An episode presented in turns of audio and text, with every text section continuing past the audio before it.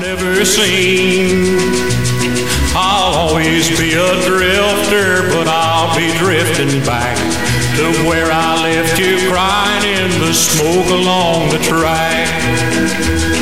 I like to keep on going, it helps me when I'm blue. I get the urge to travel, that's all I want to do. I know I just can't settle down because I like to roam. When I hear that whistle blow, I've gotta move along. Goodbye, so long. There's something down the track keeps calling me. Goodbye, so long. I guess that's just the way I'll always be. So when I get that feeling, don't try to hold me smoke along the track. I know my baby loves me, I love my baby too. But she don't understand me when I'm feeling blue. And when I hear that whistle blow, I hurry home and back.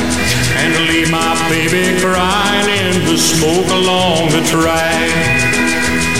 Goodbye, so long. I hate to leave you, but I've gotta go. Goodbye, so long. It's coming now, just heard that whistle blow.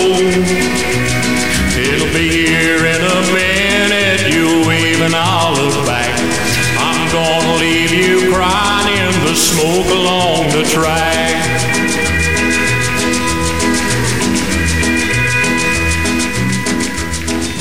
Eh, vous êtes toujours avec JCV avec Rock and Roll Roots. Alors on n'est pas dans une émission country, mais euh, la country music aussi fait partie donc de ces racines du rock and roll.